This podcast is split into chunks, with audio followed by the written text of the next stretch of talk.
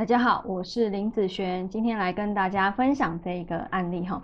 那这个案例呢是网络上的一个八字啊。那我今天想要分享的一个部分是，很多人喜欢呃找我算命，然后他会跟我讲说，老师我的八字是缺什么五行？那我那方面是不是不好？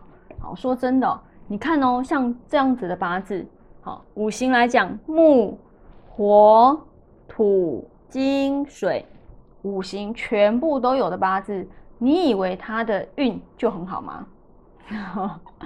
哦，千万不要这样觉得，说五行巨足就比你好哦。好，如果有这样想法是错的。我告诉你，呃，走到了一个不适合的运程，或者我称为烂运，好，走到烂运的时候，他会觉得他比你还惨呐。五行巨足又如何呢？好，又如何？你只是看这边而已，一定要把。旁边的运势带过来，才是他现在的感受，啊，才是他现在的感受，因为他现在走哪一个大运，哪一个流年嘛，不是他现在的感受吗？可能换了下一个大运，他的运不一样了，那他的感受就会跟这柱运的感受会不一样。好，如果下柱大运变好，对不对？好，感受一定不一样嘛。好，我们来看看这个八字啊，那这个八字，呃，以本命来讲，哈，它是五行俱全，好，没有错。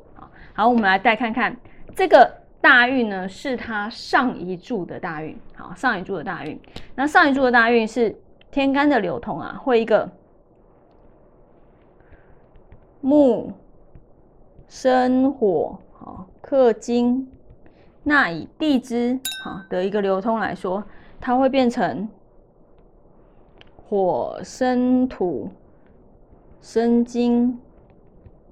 木伤的一个部分，所以你看哦，它地支啊怎么样？日主受克啊，那天干呢？它的官也很差，她是一个女生。好，你看这个大运让她变成日主受克，官运又不好，所以很容易在感情方面，好，尤其在感情最容易出问题哦。所以，呃，如果是这一柱大运，你问他。嗯，你的感情运好吗？我跟你讲，他不会觉得他的好，甚至他的工作他也不会觉得好。可是哦，你看，哎，你的八字五行俱全，哎，比我缺东缺西的应该要好很多才对啊。你应该要比我好啊，我是缺东缺西的，你懂吗？哦，甚至他会觉得比你还要差。好，就是因为走到像这类的运程，嗯。会很差啦，好，不管是什么样的八字都是一样，哦，每一个人走到这种运都不会觉得自己好，好，尤其是那种他在这种运啊，然后如果去算命啊，如果那个命理师是跟他讲说，哦，他如果问他为什么我的运这么不好，我的感情为什么这么不好，然后如果他只是解释说，因为你的感情是因为什么什么，所以你的命本来感情就会差啦。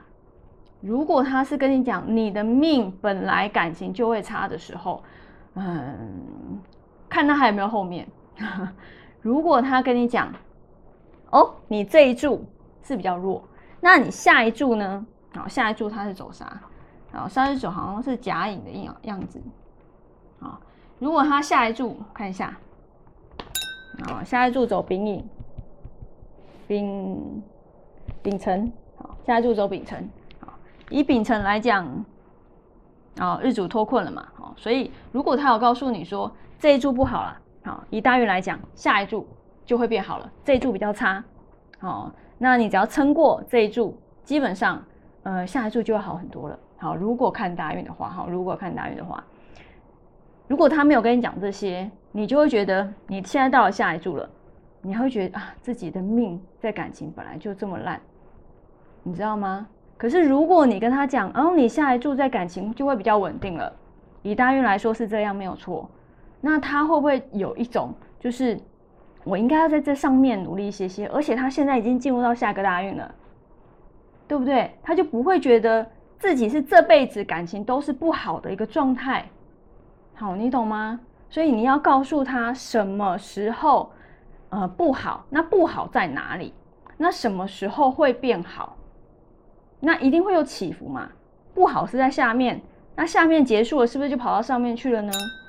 好，就是一定要将这个部分告诉他。我觉得这样子才是一个完整的一个算命。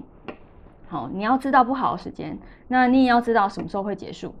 好，它是会有个起伏，而不是这辈子的事。好，不是这辈子的事，这辈子每一个人都会遇到财运不好、工作运不好、感情不好，这个是正常的。好，如果他只是告诉你，我跟你讲，你也不用算了，我已经告诉你了，每一个人都是一样。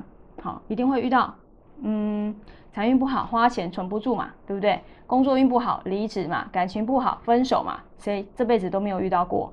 大部分人都遇到。好，所以其实不要算这种大家都知道的事。好，那以上这一个影片就分享给大家以及我的学生，我们下次见喽，拜拜。